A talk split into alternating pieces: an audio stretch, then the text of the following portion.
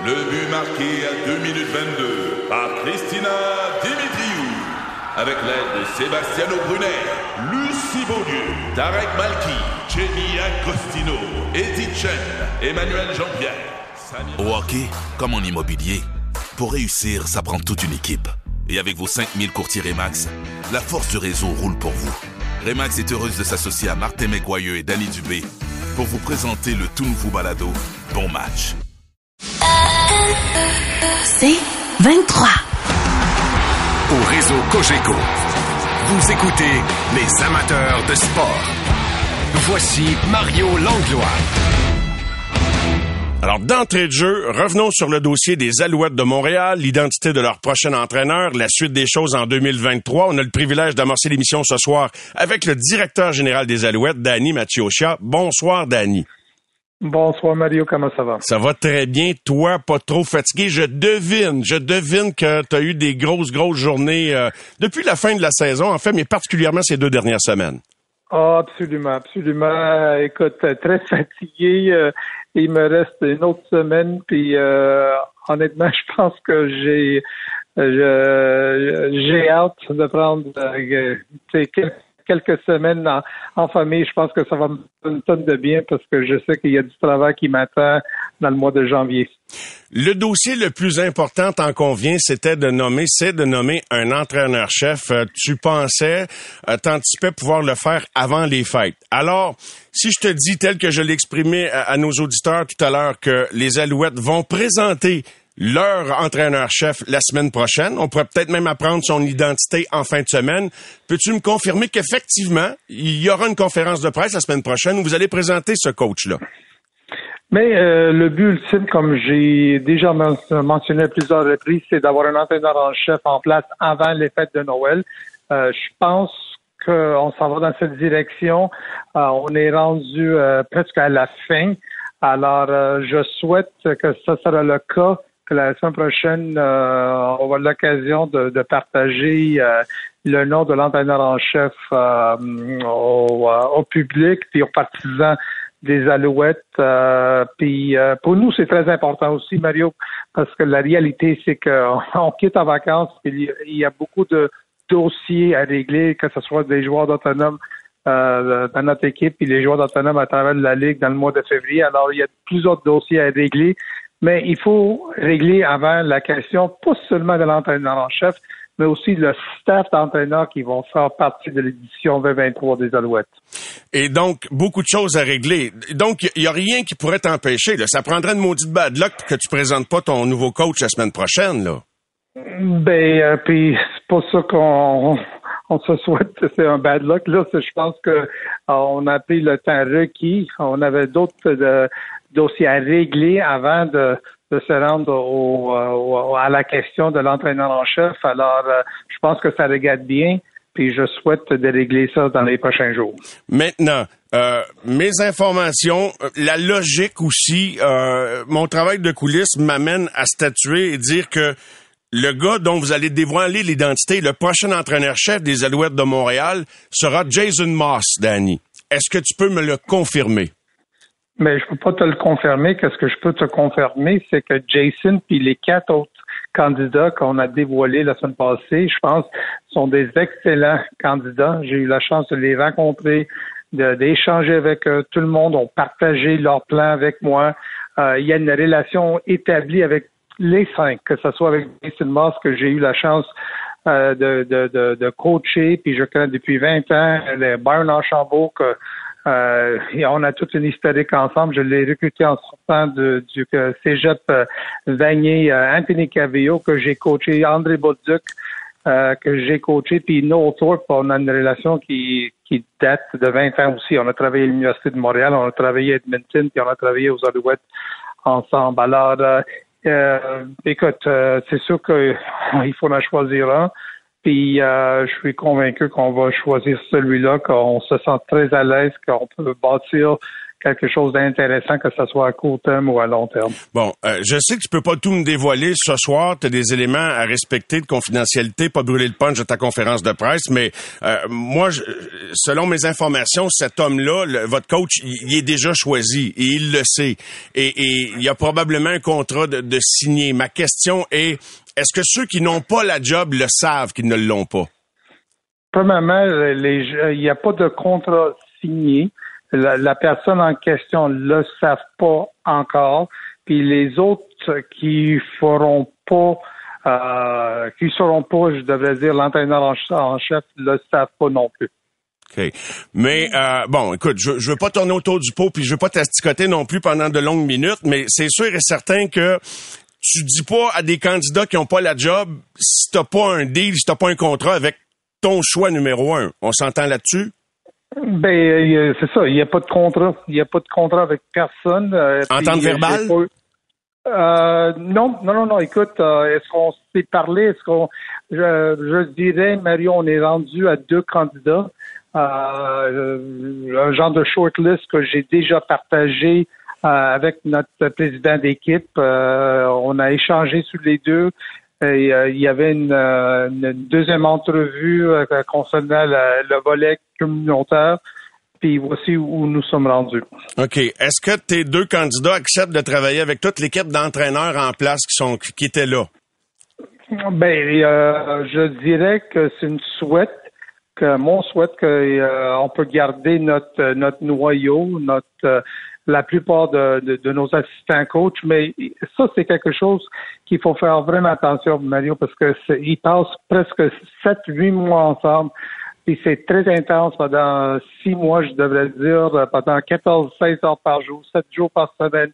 Ils s'en vont sur la route ensemble. Alors, c'est très important l'entraîneur en chef se sent, se, se sent à l'aise avec ses assistants, puis les assistants coachs se sent, se sent à l'aise avec l'entraîneur en chef. Alors, c'est sûr qu'il y a des discussions qui s'en viennent, mais euh, je, j'espère qu'on va être capable de garder notre noyau en place. Sens-tu que quelqu'un qui pourrait, euh, quelqu'un de l'interne n'ayant pas l'emploi d'entraîneur-chef pourrait quitter par déception pour peut-être aller voir si gazon est plus vert ailleurs?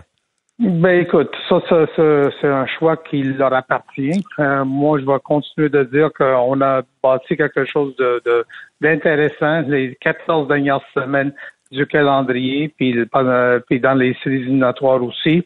Alors, euh, je répète, c'est un désir que j'ai de garder euh, la plupart, je dirais même tout ce monde-là en place. Mais à la fin de la journée, ça, c'est une décision qui leur appartient.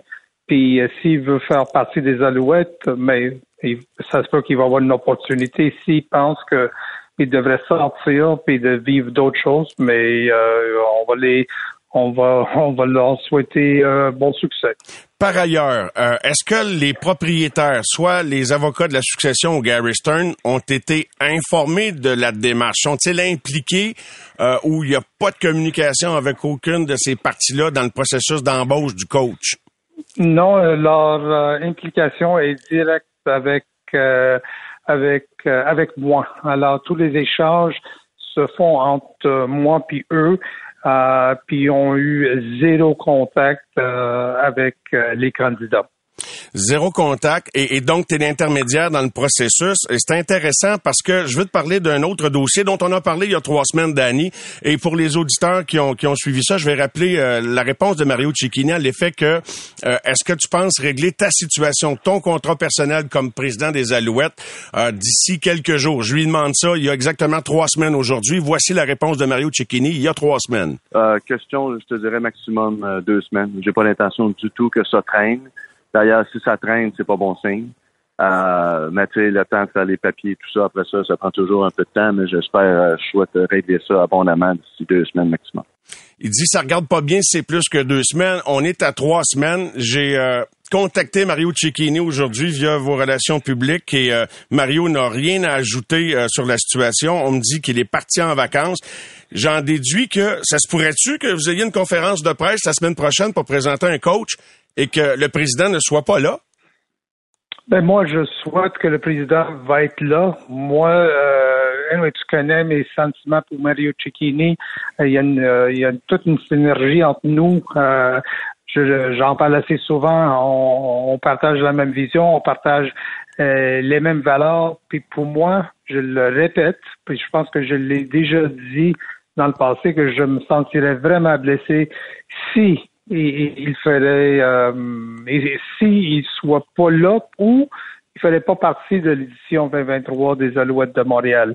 Euh, pour moi, euh, écoute, euh, Mario Cecchini et Danny Machucha, c'est c'est une équipe là, c'est une équipe qui qui travaille bien ensemble. Quand tu regardes euh, les dernières années, en particulier cette cette année, euh, puis je le dis très humblement, je pense qu'on a eu du succès, que ce soit sur le terrain ou à l'extérieur du terrain.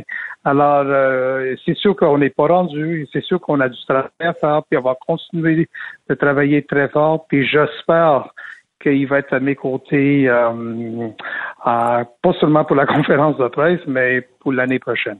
OK. Euh, et euh, mais reconnais-tu qu'il doit pas vivre une situation facile, là, parce que Mario Cicchini s'est jamais sauvé de répondre aux questions. Et là, ben, il répond pas aux questions. Fait ça me dit que sais, c'est pas une situation, euh, j'imagine, idéale pour lui. Reconnais-tu que c'est une possibilité qu'il ne soit pas là la semaine prochaine si, si les propriétaires, parce que tu me dis que c'est toi qui es en contact direct avec les propriétaires. Est-ce que les, selon toi, les propriétaires ignorent euh, Mario Cecchini en ce moment? Euh, est-ce qu'on le contourne? Ben, écoute, j'ai pas toutes les informations concernant tout ce qui se passe entre le propriétaire Mario Cecchini. Est-ce que je suis près de la situation? Oui. Est-ce que je suis un petit peu euh, au courant de, de, qu'est-ce qui se passe? Oui. Mais ça, c'est un dossier qui doit se régler. On est conscient de tout ça. Il nous reste pas grand jour. Puis euh, je souhaite encore. Euh, puis je suis pas le seul qui souhaite. Je pense que le bureau complet des Alouettes de Montréal. Puis euh, je dirais qu'est-ce que je ressens aussi dans, dans quand je sors puis je vais aller prendre un café ou j'échange avec des partisans.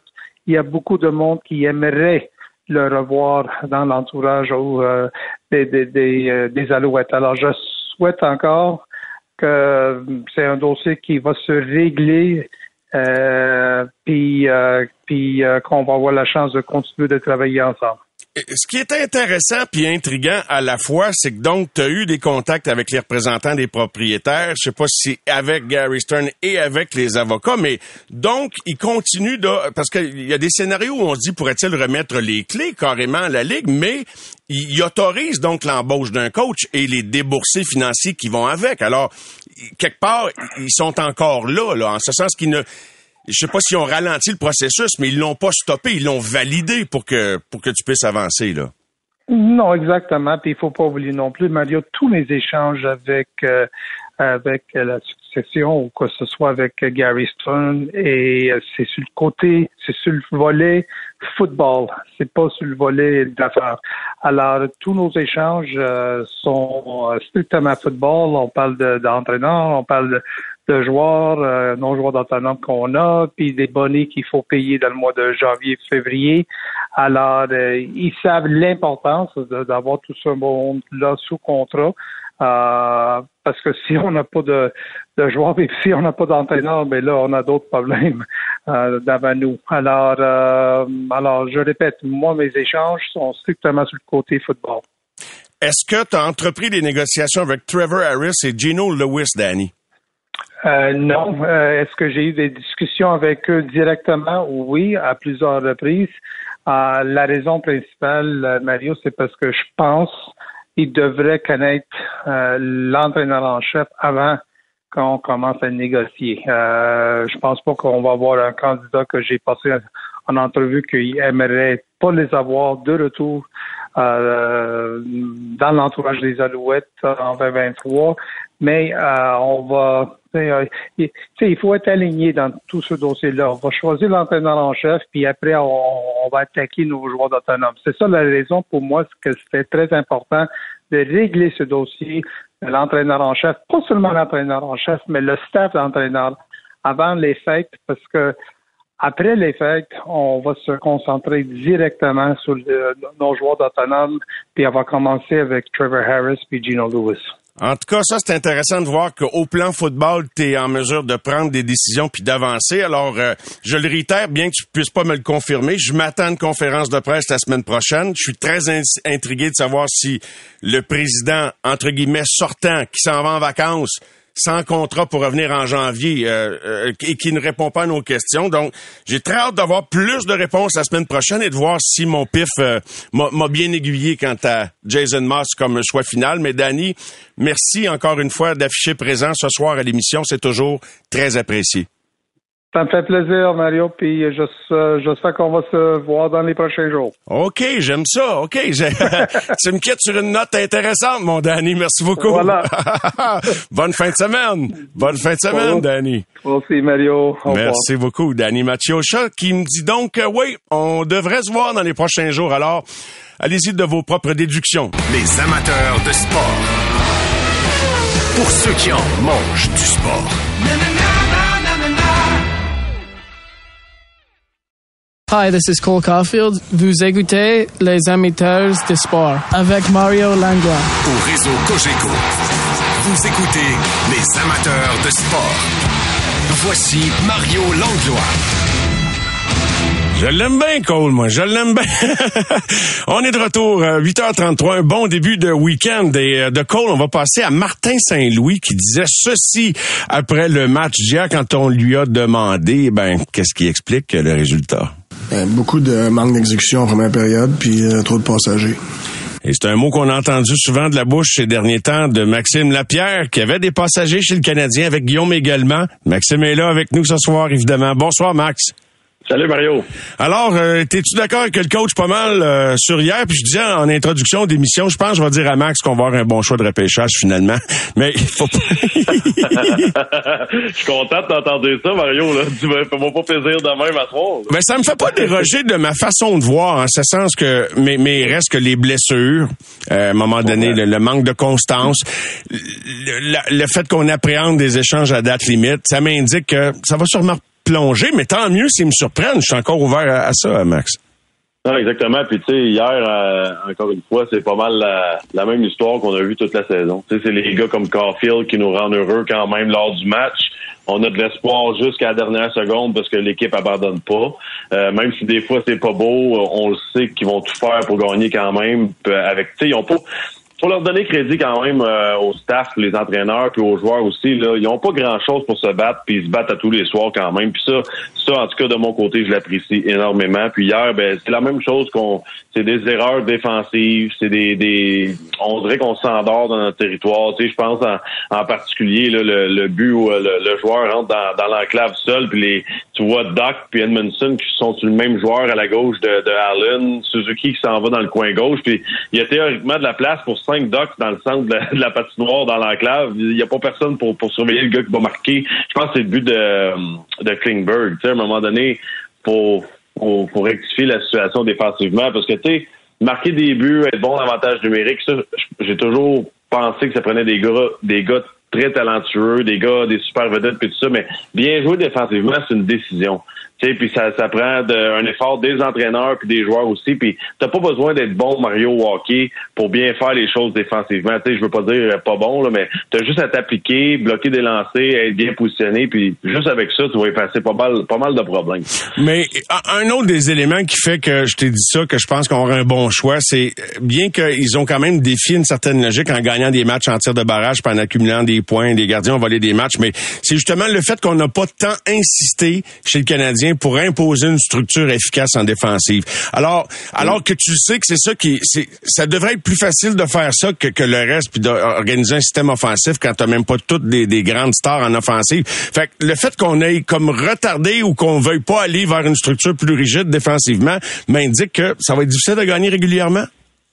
Exactement. Puis tu sais, il faut se rappeler aussi les propos de Kent Hughes euh, lorsqu'il a embauché Martin Saint-Louis. Il a dit on va on va jouer, puis on va marquer des buts, puis on va jouer à l'attaque Ben c'est ça le plan. Puis ça, c'est correct. On n'a juste pas les joueurs pour, pour le faire en ce moment. sais, si on avait d'autres un, bon deuxième trio, encore d'autres attaquants qui sont capables de patiner, un défenseur peut-être qui bouge bien la, rondelle dans un style Christopher sais, au lieu d'un Edmondson ou un, un, un Goulet, même qui est un très très bon défenseur, mais c'est toujours bien pas un corps arrière comme Macar et comme Le. Quand on va avoir les, les, les bons morceaux, Mario, je suis pas inquiet. Ce système-là, il fonctionne si tu as beaucoup de talent. Mais là, en ce moment, on a, comme tu l'as dit tantôt, il y, a, il y a, un manque de talent, puis il y a beaucoup, il y a beaucoup de passagers. Puis c'est plus ça qui est irritant en ce moment, c'est de voir des gars qui sont qui patinent offensivement, mais il y a un autre côté aussi où ce que tu dois finir tes mises en échec, tu dois respecter l'échec avant, tu dois bien te positionner dans ton territoire. Puis ça, on dirait qu'on on le prend à la légère un peu. Puis il faut mettre les choses au clair. C'est pas parce que tu joues bien offensivement qu'il faut que tu laisses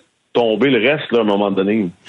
Et euh, ouais, absolument. Et demain, le Lightning Tampa Bay, ça va être un autre test de réalité ou comme ils disent, un reality check. Euh, parce qu'il y a beaucoup d'équipes là qui ont pris leur, je dirais pas leur vitesse de croisière là, mais qui ont pris de l'aplomb. Le début de saison là, on dirait que c'est difficile, surtout dans certaines grosses équipes, d'avoir le niveau de concentration maximale de tout le monde. On le dit souvent qu'il y a plusieurs paliers de compétition, mais le premier 20 matchs sans rien enlevé, c'est divertissant, c'est plus échevelé, mais ça donne un bon show souvent. Mais effectivement, il y a des gros clubs qui à, partir de la machine un peu.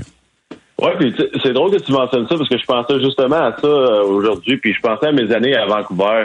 Puis tu sais, avec les Canucks, on a toujours été une équipe, une organisation qui était très, très confiante, que, on savait qu'on avait une bonne équipe, qu'on avait un bon gardien, des bons défenseurs, des bons attaquants, des bons leaders. Puis le mot dans le camp d'entraînement, c'était toujours ça. C'était prenons notre temps, là. On va, construire notre base pour la saison. Puis quand le hockey sera sérieux, là, après les fêtes, il faut être en bonne position pour faire les séries. Puis à partir de là, on n'acceptera plus les petites erreurs, puis les, les, les, niaiseries, sa patinoire. On va, c'est à partir de là qu'on veut gagner. T'sais, on disait pas on veut perdre en début de saison, mais je chantais pas le, sentiment d'urgence à partir du camp d'entraînement et tout ça. Tout simplement parce que je savais qu'il y avait une confiance de la part des dirigeants envers les joueurs que peu importe comment ils vont commencer la saison, je peux garantir qu'à partir des moments critiques, ces gars-là vont jouer parce qu'ils l'ont ils l'ont démontré dans le passé. Puis c'est, comme ça que ça arrivait à Vancouver, puis on finissait toujours dans, dans le top de notre division, puis on jouait on jouait de la bonne façon. C'est bien pour dire. Hein? Est-ce que c'est le retour à la normalité qu'appréhendait Martin Saint-Louis dans les premiers moments de la saison quand il disait qu'il était curieux? Puis, euh, on sent un degré d'implication euh, au niveau de l'intensité de Martin. Ça sent ce que moi, il me disait en entrevue il y a quelques semaines qui était comme la différence entre donner des entrevues comme coach puis comme joueur, c'est que il décrochait pas de la game comme joueur et, comme entraîneur, ben, il se sent moins impliqué. Mais j'ai l'impression qu'il se sent de plus en plus impliqué parce que en deux soirs, tu sais, il va un petit peu plus loin dans ses commentaires. là. Ben là, on va être honnête, il s'est gratté la tête pas mal plus souvent lors des deux derniers matchs en arrière du banc. il avait l'air euh, il avait l'air fâché à quelques reprises. Ça, c'est, c'est comprenable. Tu sais, Martin Saint-Louis, moi je le crois, Mario, quand il dit euh, on regarde pas le classement. Je pense que de son côté, oui, là, on s'entend, il regarde comme tout le monde les nouvelles, mais c'est pas important pour lui le classement, c'est plus la culture, l'attitude, travailler. Puis je pense que c'est ça qui l'agace dans un match comme hier soir, de voir des vétérans je veux pas dire qu'ils s'en foutent parce que tout le monde dans, dans, leur carrière d'hockeyeur va lui donner leur 100%, mais c'est pas assez. C'est juste pas assez d'efforts. Puis ça, ça l'aide pas l'organisation en ce moment. Euh, dans les matchs présentement, ou juste de, monter sa valeur pour certains joueurs pour les échanger. Tu sais, à un moment donné, Martin il comprend aussi la situation que si des Anderson, si des Armia étaient capables de performer à plein régime, mais ça leur donne quelque chose à échanger, puis ça leur donne des, des options du moins d'essayer d'améliorer l'équipe dans le futur. Puis en ce moment, je pense que c'est ça qui les hérite un petit peu parce que c'était les autres équipes de la Ligue nationale de hockey. Tu regardes un gars comme Armia qui, mettons, il deux ans, c'était toute qu'une profondeur. Tu avais besoin d'un Armia dans une équipe gagnante sur le troisième, quatrième trio. Là, je suis pas sûr que les équipes en ce moment le regardent et disent on, on aimerait ça l'essayer. Mm-hmm. Mm-hmm. Ah, c'est, c'est, c'est bien intriguant voir s'il va susciter de l'intérêt sur le marché compte tenu qu'il lui reste euh, deux autres euh, deux autres années de contrat à Armia. Euh, tant que le club ne prenne pas de, de mauvais plis à travers tout ça, ça c'est vraiment primordial, Maxime. Tant, que les jeunes, tant que les jeunes ne prennent pas de mauvais plis. Mais tu sais, les vétérans, ok, vas-y, excuse, je vais pas te couper. Ben non, mais je, vais pas te couper, mais tu sais que, Dvorak, puis Drouin, puis Anderson, ils prennent de mauvais plis ça me dérange pas vraiment parce que je pense que le leadership des jeunes, je pense qu'un gars comme Suzuki et Caulfield sont assez en mission puis ils comprennent assez la game pour dire on prendra pas cette, direction-là, nous, ça c'est sûr et certain. Tu sais, ça sera pas un mauvais exemple pour des jeunes comme eux. Puis je pense que le contrôle de la chambre puis des jeunes, selon moi, c'est évident que c'est Suzuki et c'est Caulfield. Donc Goulet, Jacky, les autres jeunes, ils regardent ces deux-là. Je pense pas qu'il regarde personne d'autre. Et je terminerai en disant, pour revenir aux vétérans, en même temps, si tu sens que tout n'est pas mis en œuvre pour gagner chaque match, peut-être que comme vétéran, tu lèves le pied un peu. Ben, c'est difficile, Mario, à dire parce que tu as quand même une carrière, tu sais que ça peut finir rapidement dans la Ligue nationale de hockey. Donc, c'est encore pire, je trouve, pour un vétéran, surtout les gars qui sont à leur dernière année de contrat. Tu même si c'est dans une mauvaise équipe, il y a un moyen de travailler et de performer sa patinoire. Ça veut pas dire que tu vas ramasser des points tous les soirs, mais tu peux montrer au moins aux autres organisations que tu as toujours la, la, pédale dans le plancher, puis tu es toujours là pour tes coéquipiers. J'ai de la misère à, juger ça. Je pense pas qu'un joueur fait par exprès pour mal jouer parce qu'il est dans une mauvaise équipe ou du moins qu'il se Non, je dirais jamais qu'il fait exprès, mais. Non, mais ouais, je sais comme tu, sais, tu le sais, toi, une game 7, puis euh, match 22 de la saison régulière, max, consciemment, ça devait pas être le même niveau d'intensité, même si tu voulais pas en jouer une pourrie, là, le 22e, là, tu sais. Je suis d'accord avec toi. Je suis d'accord avec toi, mais en même temps, de l'autre côté, tu as toujours que faut que faut que tu prennes soin de ta famille, faut que tu trouves d'autres contrats dans la Ligue nationale de hockey, puis tu veux pas te faire, tu veux pas perdre ta place euh, euh, sur ton trio, peu importe il y, a, ce côté-là aussi qui est important, là, parce que tu sais, je pense à, un gars qui est dernière année de contrat, il sait très bien que s'il joue mal. Dans la Ligue nationale, ça va vite, là, une mauvaise saison, puis on t'efface, puis on pense plus à toi. T'as raison. C'est peut-être plus facile de lever le pied quand t'as une coupe d'années de contrat qui t'attendent, ce qui est pas le cas de Jonathan Drouin, ce qui est pas le cas de euh, quelques autres, dont Dadenoff. Maxime, un gros merci euh, de ta présence le vendredi, et puis euh, bonne fin de semaine, mon cher. Au plaisir de se reparler une dernière fois avant les fêtes la semaine prochaine. Je sais pas si tu vas être dispo, mais ça sera bien le fun. probablement, puis je suis content de la, façon que Cole Caulfield prononce son nom, mais ça me ça sonnait bien. ben oui, j'ai trouvé ça bien sympathique qui, qui essaye au moins. Salut mon Max. Salut. Salut Maxime Pierre. Bye. Salut. Max. Au réseau Cogeco, vous écoutez les amateurs de sport. Voici Mario Langlois. La nouvelle est tombée. Il y avait eu des rumeurs à l'effet que le commissaire de la Ligue d'hockey junior majeur du Québec aurait pu envisager de se retirer pendant la COVID, mais non, il nous l'avait dit sur les ondes. Il n'était pas question de laisser le navire, la Ligue, dans des turbulences comme celle-là. Il avait la ferme intention, il avait exprimé de, de, de choisir le bon moment pour le faire et vraisemblablement, ben, il l'a identifié ce moment-là parce que la nouvelle est tombée. Gilles Courteau va quitter ses fonctions après 37 ans à la tête de la Ligue après 47 ans impliqué de diverses façons avant d'être le commissaire dans la Ligue d'hockey junior majeur du Québec. Il va bientôt tirer sa révérence. Nous l'accueillons en studio. Monsieur le commissaire, Gilles Courteau, bonsoir. Bonsoir. Gilles, bravo. C'est tout un mandat. Écoute, 38 ans, ça va faire 38 ans quand tu vas quitter. C'est une grosse décision, c'était une décision facile que dans le fond tu aurais pris bien avant pour euh, une meilleure qualité de vie parce que maintenant tout le monde a droit à la retraite. Ouais. Mais mais euh, dans le dans le dernier contrat de 5 ans que j'avais convenu avec les gens, c'était décidé que le 31 mai 2022 ça terminait. OK? Euh, là est arrivé la pandémie puis Là, euh, on a on n'a pas parlé de, fin de contrat, rien de ça.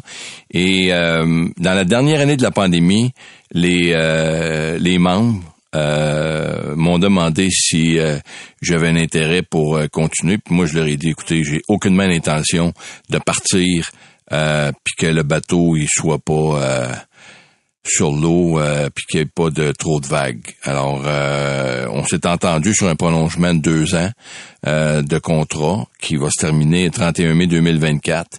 Puis là, on avait convenu qu'on mettrait un processus en place, puis comment on procéderait à l'annonce, puis comment on, on annoncerait qui il y aurait un processus pour euh, un remplacement qui euh, va être mis en place. Puis là, à compter de janvier, il va être annoncé à quel endroit les gens vont pouvoir déposer leur curriculum vitae. puis après ça, le processus d'entrevue va débuter.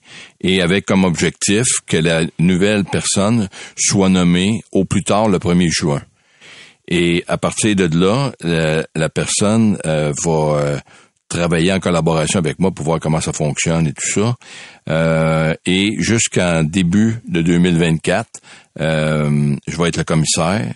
En début d'année 2024, il va prendre officiellement le poste de commissaire. Je vais travailler avec lui pour assurer la transition jusqu'au 31 mai 2024, puis par la suite, euh, il va voir les ses propres ailes. Dans quel état se trouve euh, le circuit en ce moment dans l'après-COVID? T'es resté euh, deux années de plus qui sont pas tout à fait complétées. Es-tu content de ce que vous avez réussi à faire comme ligue avec les équipes? pour, pour traverser ces fortes turbulences-là? Ouais, la première chose, c'est que je suis très content qu'on ait été capable de jouer pendant la COVID. Ça, c'est euh, un accomplissement extraordinaire. Et euh, aujourd'hui, j'ai eu une euh, belle parole de, de Bobby Smith qui est en conférence de presse quand il a dit pour moi le, le, le, un des plus beaux accomplissements de notre commissaire, c'est de nous avoir fait jouer pendant la pandémie. Puis dis-moi, à chaque fois que j'avais l'opportunité de rencontrer les joueurs des Moussets d'Halifax, et je le répétais toujours, si vous avez la chance de croiser le commissaire, dites-lui merci, parce que c'est grâce à lui si on joue hockey aujourd'hui. Euh, ça, j'ai grandement apprécié cette intervention-là de Bobby Smith. Euh, puis ça a été positif dans le sens qu'on n'a pas perdu de joueurs. Euh, on a on a continué à jouer. Il y a eu un plus grand nombre de joueurs sélectionnés par des équipes de la Ligue nationale, justement parce qu'on avait continué à jouer. Et euh, les joueurs avaient beaucoup de mérite et ont fait preuve de beaucoup de résilience tout au long de cette période-là. Moi, je disais, si j'avais une entreprise puis que je passais en entrevue un joueur qui a joué dans la Ligue junior majeure du Québec durant ces deux années-là, je peux vous assurer qu'il il passerait en deuxième, en troisième entrevue parce qu'il va me démontrer du caractère, c'est sûr, euh, d'avoir passé au travail de ce qu'il a passé au travail. Mais euh, c'est ça. Fait que ça, on, a fait ça. Il y a des séquelles. Il y a eu des séquelles. C'est certain que les équipes euh, ont perdu ont perdu de l'argent mais euh, il reste que la volonté était là. Puis aujourd'hui, on travaille pour euh, ramener ça euh, sur des rails solides en se rapprochant le plus près possible de ce qu'on a connu en 2019-2020. Quel sera, selon toi, le plus grand défi de celui de la personne qui te succédera au poste de commissaire de la Ligue d'hockey junior majeur du Québec? De maintenir les franchises dans les endroits actuels où, où ces franchises-là opèrent. Ça, ça va être euh, quelque chose d'important. C'est, en tout cas pour moi, c'est quelque chose que je sais Mordicus parce que depuis plusieurs années, euh, on a pratiquement pas de beaucoup de stabilité. C'est ça, exactement. Ça, ça va être un, un, un, un bon défi. L'autre défi, ça va être euh, d'amener une clientèle nouvelle. On a travaillé beaucoup dans les dernières années à amener ce qu'on appelle la clientèle familiale. On a connu beaucoup de succès avec ça. Là, il faut qu'on s'attaque à la clientèle des 15 à 25 ans. Euh, des gens qui euh, vivent constamment avec leur cellulaire, qui sont euh, toujours sur les médias sociaux, sont très actifs.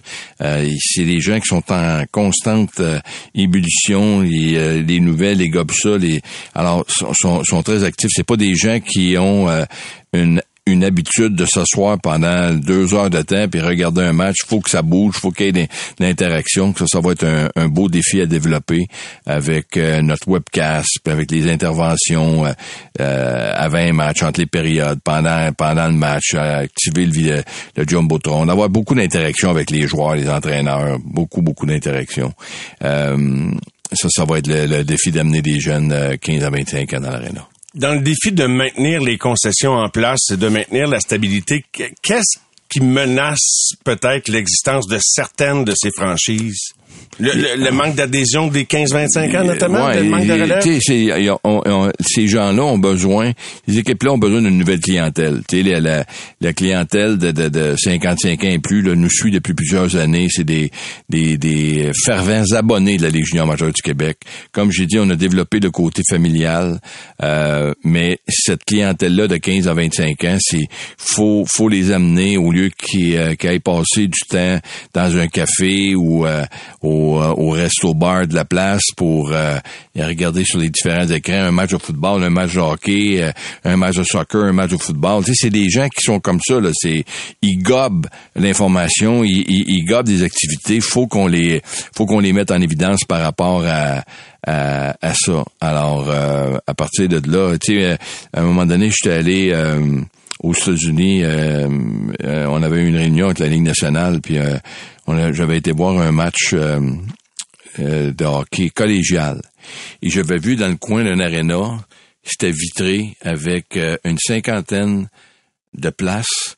Et ces places-là, ça regardait des écrans, des jeux vidéo. Alors là, les personnes allaient jouer aux jeux vidéo. Je retournais de bord pour voir le match. Il y avait un petit écran dans le coin qui montrait le match de hockey. C'était vendu pour les cinq prochaines années. Ces billets-là. Tu sais, quand, quand je parle que il faut qu'on arrive avec euh, des... Euh, L'aréna des- typique ne fonctionne plus? Non, non. L'aréna typique ne fonctionne plus.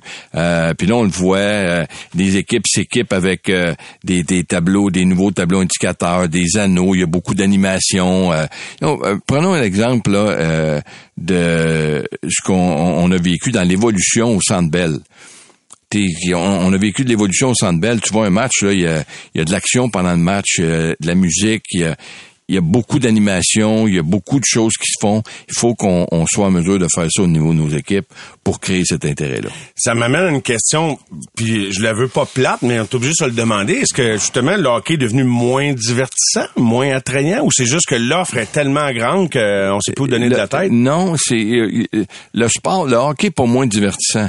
C'est c'est le, le, le package qu'on a. La game de hockey comme telle, c'est un, c'est un match extraordinaire. C'est excitant de voir les jeunes performer puis les habiletés, mais c'est de, de Les tout ce qui, entraques, puis toute la tout ce qui découle de ça. Écoutez, a- je me souviens pas du nom de l'équipe de la NFL. Ils vendent des billets de saison pour que tu aies accès au stade. Tu rentres pas dans le stade. Tu, tu, tu regardes le match sur des écrans, puis il y a des jeux, puis il y a beaucoup d'animations qui, euh, Happening. qui Ouais, exactement. C'est là qui, euh, c'est là qu'il faut qu'on mette euh, de l'emphase euh, là-dessus. Ça va être un, un- un beau défi euh, pour euh, la nouvelle personne. Euh, L'autre défi, ça va être sur le nombre de matchs euh, que les gens vont disputer parce que tu sais, on a besoin de regarder euh, le, le on, on, on fait on fait jouer. euh, là, on est à 68 matchs. Il y a, mettons exemple en moyenne, euh, je dirais 5 à 7 matchs par équipe qui jouent le mardi, mercredi. Ce ne sont pas des bons soirs de hockey. Il faut qu'on peut, puis là, et je comprends que ça arrive comme ça qu'on joue ces matchs-là, parce que là, tu es sur un voyage, puis tu, tu commences le, le voyage, puis là, le mercredi, jeudi, vendredi, euh, il faut qu'on repense au, au, au Moins de calendrier. matchs, plus- plus c'est-à-dire, attrayant, peut-être? Tu sais, dans le moment, moins de matchs avant la période des fêtes, avant, avant, avant Noël, avant la période des fêtes, mettre le focus sur le développement de notre joueur de hockey, plus de pratique. Euh, puis, tu sais, dans le moment, là, il y a un phénomène qui se parle, le, le, le, le changement climatique, mais il fait beau encore, très, très beau au mois d'octobre. Fait que il, il est belles journées, fait que de diminuer le nombre de matchs, mettre plus de matchs encore après la période des fêtes. T'sais, on a déjà repoussé la, la date de la Coupe Memorial. Peut-être qu'on pourrait la repousser encore pour nous donner une opportunité justement de d'avoir un calendrier où est-ce qu'il va être en mesure de répondre aux, aux exigences des euh, aux- exigences, mais aux attentes des, des spectateurs. Au moment où que le, le hockey, c'est un, un, un événement fort, puis que les gens vont se déplacer, parce qu'on va le voir, là, après les fêtes, euh, il va avoir une hausse d'assistance, c'est garanti. Euh, il va y avoir la période d'échange, il va y avoir le retour des joueurs du championnat mondial junior, il va y avoir l'événement comme tel qui va connaître, euh, je, je- je m'attends à ce que ce soit extrêmement positif, puis là, tout cet engouement-là va se refléter dans nos, euh, dans nos matchs, puis les gens vont reprendre. faut choisir ses batailles à un moment donné, puis euh, vous prenez des notes, ça fait des années, là, toute la ligue, puis peut-être des changements qu'on verra comment le, le- le successeur euh, euh, va décider d'opérer. Justement, euh, quel sera le profil de celui ou de celle qui euh, va succéder à Gilles Courteau à ce poste? On va faire une courte pause, Gilles, on revient pour quelques autres questions, bien sûr, à ce sujet. Aux amateurs de sport. Les amateurs de sport. Pour ceux qui en mangent du sport.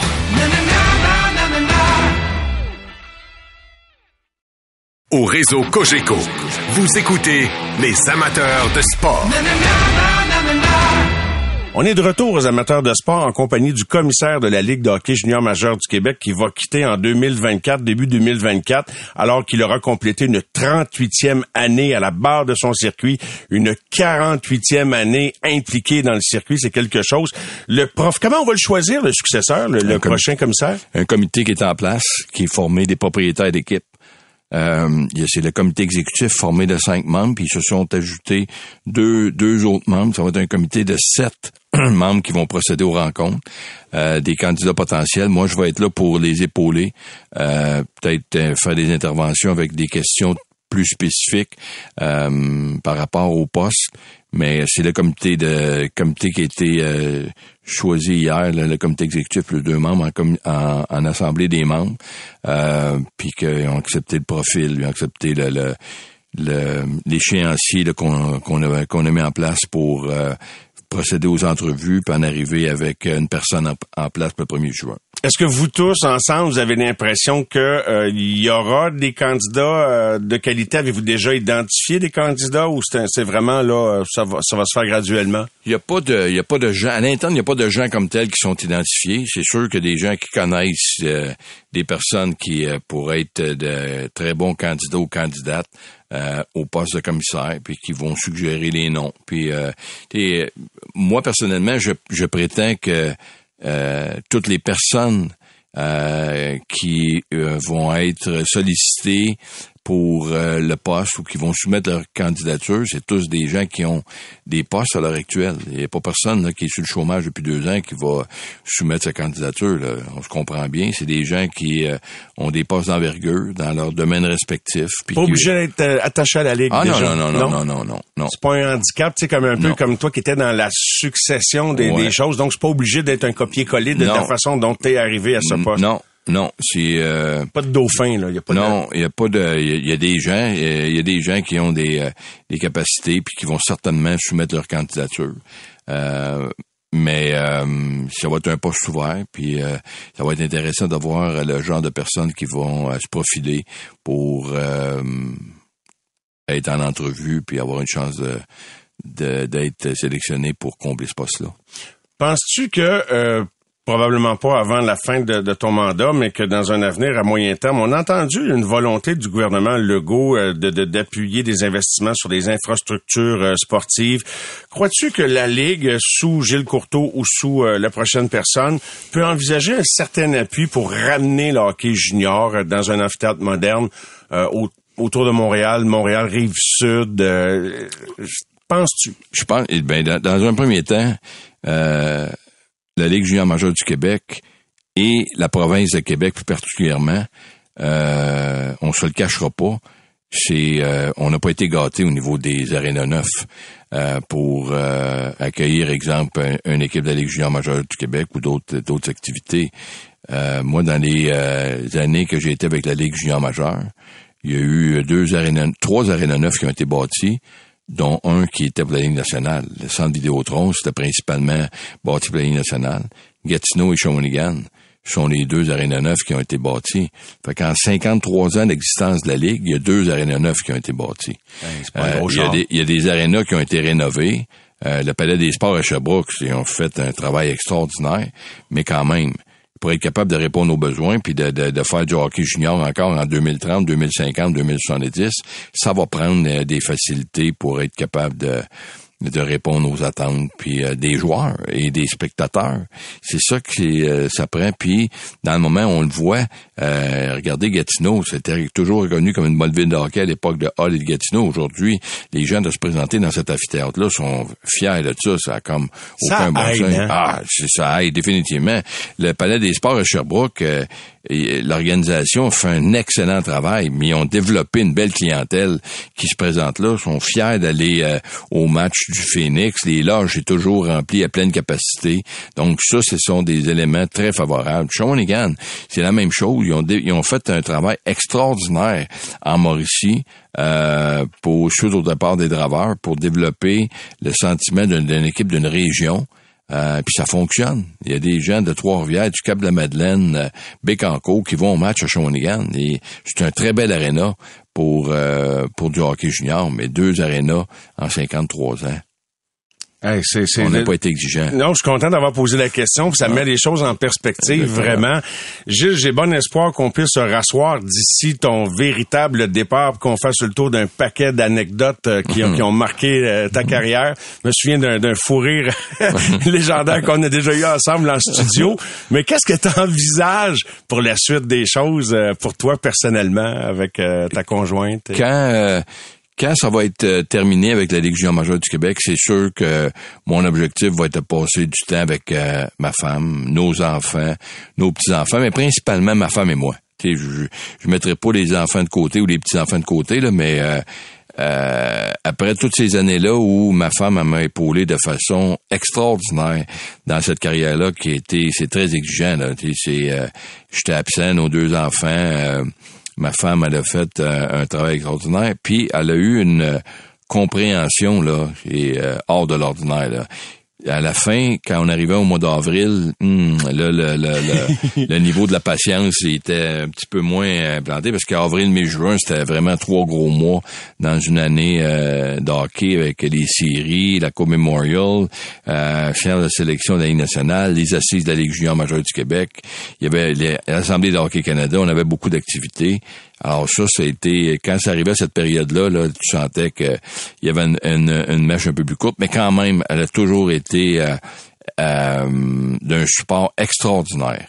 Euh, par rapport au travail. Même les enfants ont, compris que ma passion que j'avais pour le travail que j'effectuais, il n'y avait pas rien d'autre que ça qui pouvait me rendre heureux, à part de savoir que nos enfants étaient en santé, puis qu'elle allaient bien à l'école, puis que euh, ma femme et tout ça, c'était euh, c'était ça. Puis quand ma femme a pris sa retraite, euh, avec, elle était très jeune, elle avait 52 ans, euh, je pensais que là, on venait d'avoir un deuxième souffle, puis qu'elle viendrait au hockey avec moi. Elle a fait un voyage. Ah. Quand elle est revenue du voyage, on est allé dans les maritimes. Elle a fait, on oublie ça, là. J'ai, euh, C'est pas pour moi. Non, un, d'un, puis elle dit, euh, on se parle pas, t'es toujours au téléphone. Euh, puis on va au hockey, on revient, on va oublier ça. Je vais m'occuper de rester chez nous tranquille, puis de faire mes petites, mes petites affaires. Fait que, mais puis, puis, je l'ai dit, je le répète, Mario, ce soir à l'antenne, si j'avais pas eu France dans ma vie, je ne sais pas si j'aurais été capable de, de, de, faire cette, cette carrière-là. Euh, parce que quand t'arrives euh, quand t'arrives chez vous euh, puis que t'es ça mal été puis, puis que là ta, ta femme a besoin de deux, trois petits mots puis ça va se replacer c'est c'est c'est vraiment important. Ça, ça a été très, très important pour moi. Dans la pandémie, c'était ma femme était mon élément motivateur numéro un parce qu'elle me disait arrête de croire que les joueurs vont jouer. La province de Québec, les maritimes sont fermés. Arrête. Là, je disais, on va jouer. Fait que, elle a été mon élément de, motivation. Puis là, elle me disait tête de cochon. Puis elle me disait, de, de, de, de, mais euh, c'était c'était euh, c'était ça. Euh, elle a également été très très respectueuse par rapport à est ce que ça représentait ce travail-là. Puis d'ajouter deux années. Quand est s'effacer ces choses-là, là, vraiment.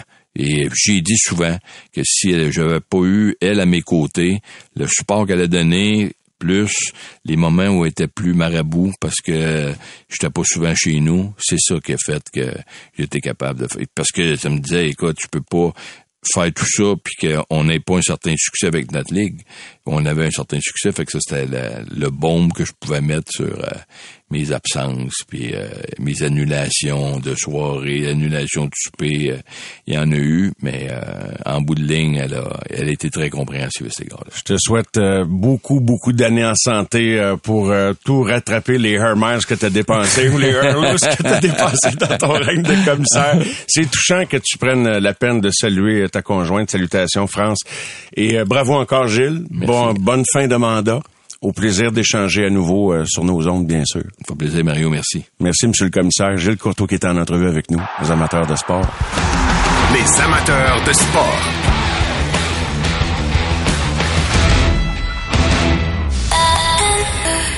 C'est 23.